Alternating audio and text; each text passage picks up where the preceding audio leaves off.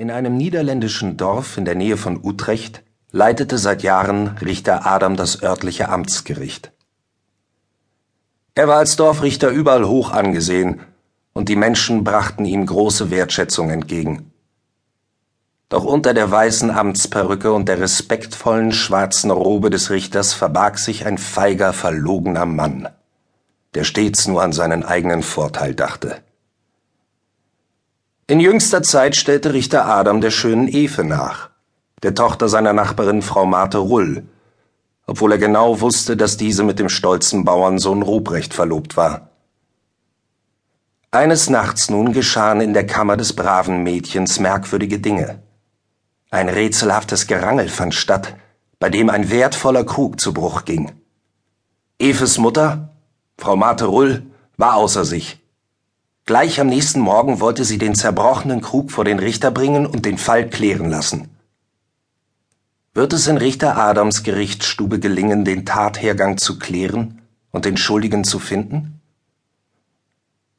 Gerichtsschreiber Licht betrat wie jeden Morgen pünktlich den Gerichtssaal, um seinen Dienst zu beginnen.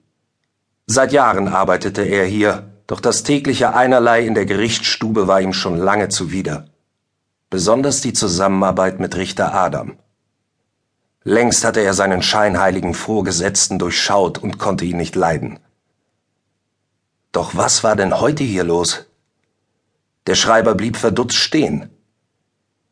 Richter Adam stand mit üblen Verletzungen völlig aufgelöst mitten im Gerichtssaal. Er hatte noch nicht einmal seinen Rock angezogen und versuchte soeben sich umständlich sein arg zerschundenes Bein zu verbinden. Auf seinem kahlen Kopf prangten zwei schlimme blutige Wunden. Trotz seiner Verwunderung konnte sich der Schreiber eine heimliche Schadenfreude über den Zustand seines Amtsvorstehers nicht verkneifen. Äußerlich jedoch zeigte er sich mitfühlend und bestürzt.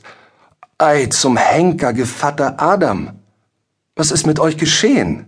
Wie seht ihr aus? Ihr seht, haderte der Richter, zum Straucheln braucht's doch nichts als Füße.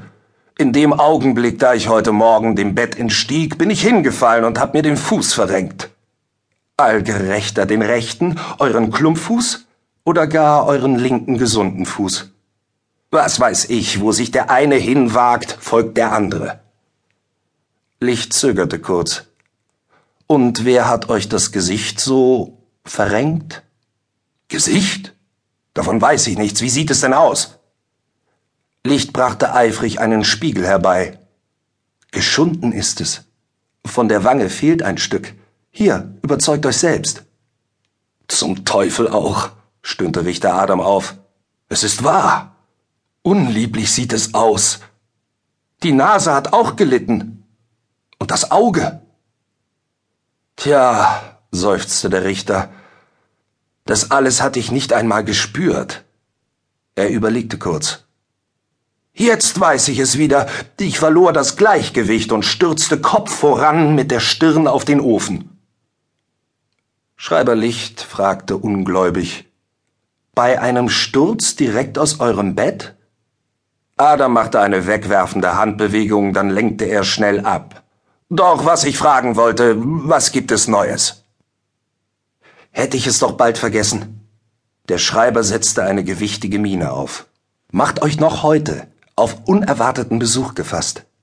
Der Gerichtsrat Walter aus Utrecht kommt, um zu überprüfen, ob hier bei uns im Gericht alles mit rechten Dingen zugeht. Adam rief entgeistert. Noch heute? Seid ihr bei Trost? So wahr ich lebe. Gestern erschien er schon völlig unvermutet im Nachbarort Holler. Er prüfte die Kassen und entließ den Richter noch zur selben Stunde aus seinem Amt. Weil sich alles in einem fürchterlichen Durcheinander befand und die Kasse nicht stimmte. Richter Adam war sichtlich unruhig geworden. Da stürzte in diesem Moment ein Bedienter in den Saal und rief Gott helf, Herr Richter! Der Gerichtsrat Walter lässt seinen Gruß vermelden, er wird gleich hier sein. Adam war aufgesprungen. Ei, du gerechter Himmel! Ist er in Holler schon fertig? Aufgeregt rief er nach seinen Mägden und griff nach seinen Kleidern. Liese, Grete, hey, was tue ich jetzt nur? Was lass ich?